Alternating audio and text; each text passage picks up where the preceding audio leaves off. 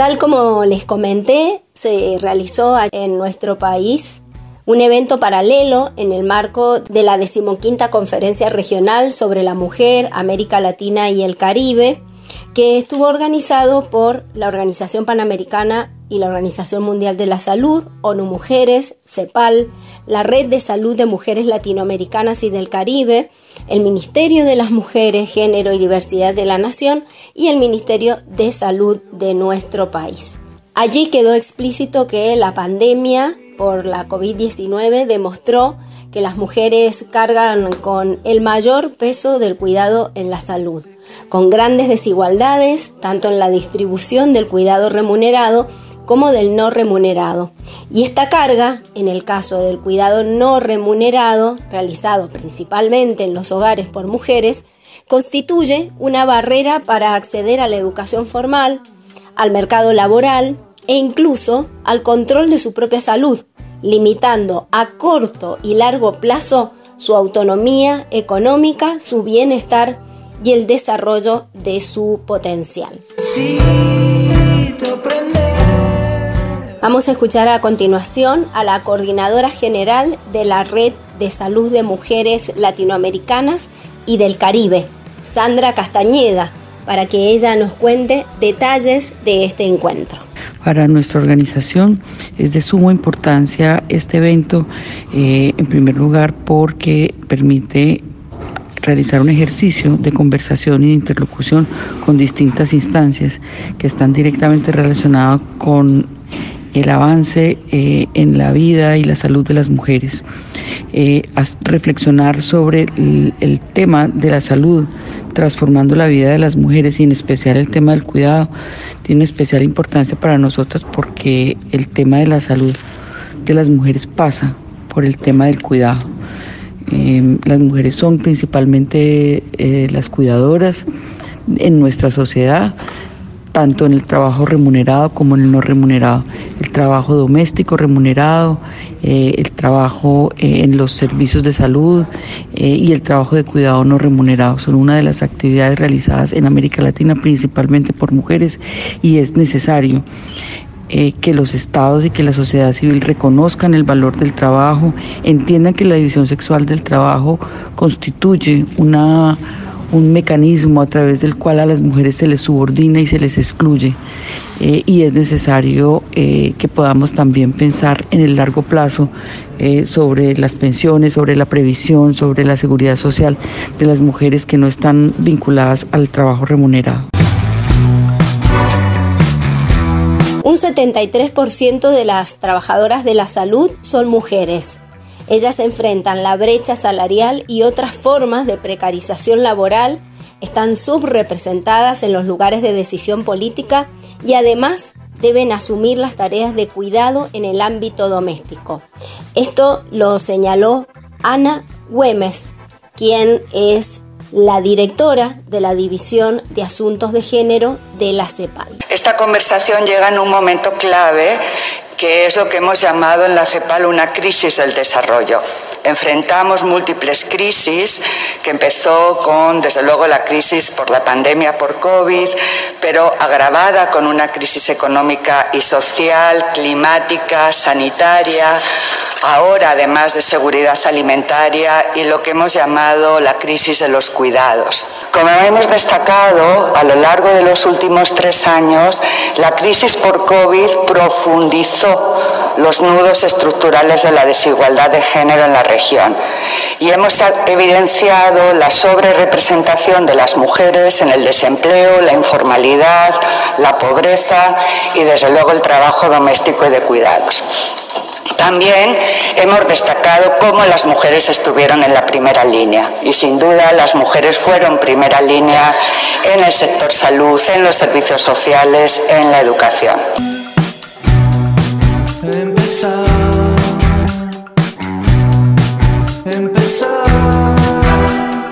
Por su parte, María Noel Baeza, referente de ONU Mujeres, aseguró que hay una necesidad de contabilizar el aporte del trabajo de cuidados en las macroeconomías de los países de la región,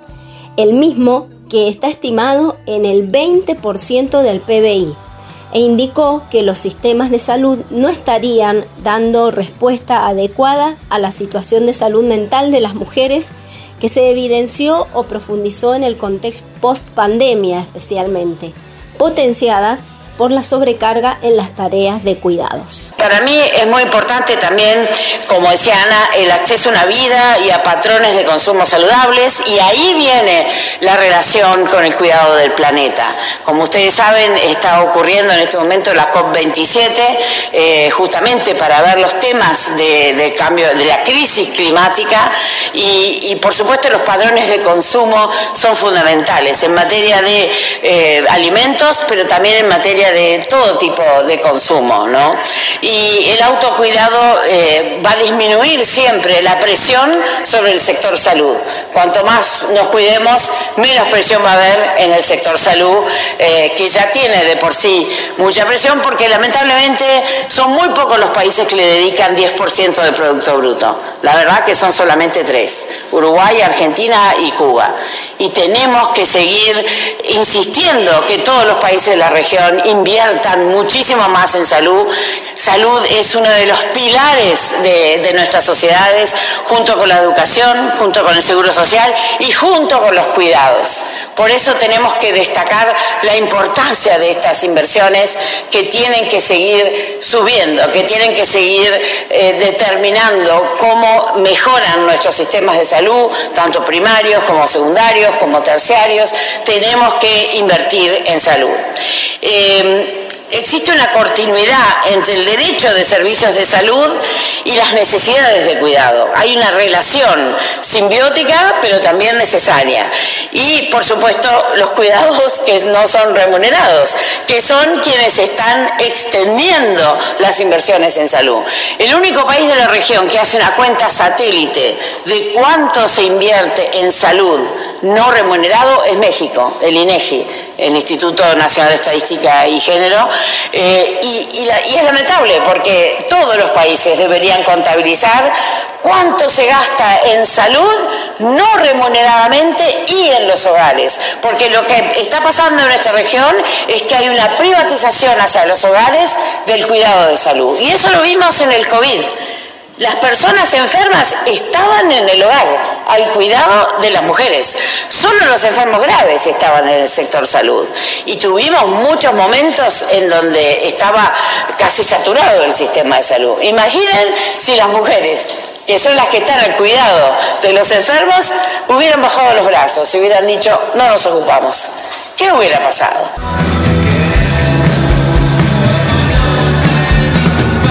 En tanto, la ministra Carla Bisotti y la ministra Ayelen Massina informaron que las políticas de cuidado constituyen una prioridad del gobierno argentino. Y en tal sentido se creó una mesa interministerial sobre políticas de cuidados para coordinar acciones de manera articulada e integral. E incluso desde el Poder Ejecutivo se elaboró un proyecto de ley de políticas de cuidados que está a la espera del tratamiento en las cámaras legislativas. Hicieron hincapié además en el trabajo que desarrolla para la transversalización de la perspectiva de género en toda la institucionalidad gubernamental. Lo escuchamos durante las exposiciones, eh, los números, las cifras, los datos, lo que significa eh, desde el punto de vista social, económico y de indicadores sanitarios el rol de las mujeres en los cuidados eh, como un derecho a cuidar y a ser cuidado en todo el ciclo de vida y las poblaciones que necesitan de mayor cuidado, las infancias, las personas con discapacidad, las personas personas mayores, eh, como se dijo, pero hay que seguir diciéndolo, esos cuidados se depositan en manos femeninas o identidades feminizadas, no son remunerados, el 60% del personal de salud en general es, somos mujeres y cuando vemos algunas especialidades como por ejemplo la enfermería, cuyo rol no hace falta decirlo, la importancia que tiene, por eso celebro que hoy se hable específicamente de enfermería en esta mesa, eh, es todavía mucho más alto ese porcentaje cuando uno mira quienes tienen... Cargos o, posiciones de decisión en el sistema de salud, la mayoría no somos mujeres. Así que visibilizarlo, ponerlo en palabras, eh, ponerle números, generar evidencia, es fundamental para poder avanzar en, estos, en estos cambios. Decirles que, como dijo Yelén, la, política de cuidados eh, es prioridad para este gobierno, no es solo para un ministerio, sino que es en cabeza del presidente eh, y el trabajo de diferentes áreas del gobierno, como hicimos durante la pandemia, todo el gobierno de Argentina, junto con los gobiernos provinciales, junto con los gobiernos municipales, junto con el equipo de salud y junto con la sociedad, se puso a, dar respuesta a la pandemia y ese trabajo intersectorial se sostuvo más allá de las acciones en respuesta a la pandemia. El primero de mayo, como dijo ayer, se presentó el proyecto de ley Cuidar en Igualdad para crear un sistema integral de cuidado donde el Estado asume un rol central en generar políticas públicas que reviertan la feminización de los cuidados. Necesitamos, así como el Ejecutivo lo eh, planteó como una, propiedad, como una prioridad, que el Legislativo lo trate, avancemos en el tratamiento con las comisiones, tengamos una ley de cuidar en igualdad para que nuestro país siga siendo punta de lanza en la normativa legal en relación a la ampliación de los derechos de las mujeres y de los colectivos de la diversidad. A propósito, ¿cuánto tiempo más se va a demorar el tratamiento en el Congreso de este proyecto de ley de cuidados, ¿no? Siguen demostrando que siempre hay algo más urgente que las mujeres, las niñas, los niños, las niñas, las personas adultas mayores, bueno, las personas con discapacidad. Si no priorizan ese tratamiento, es el mensaje que queda, ¿no?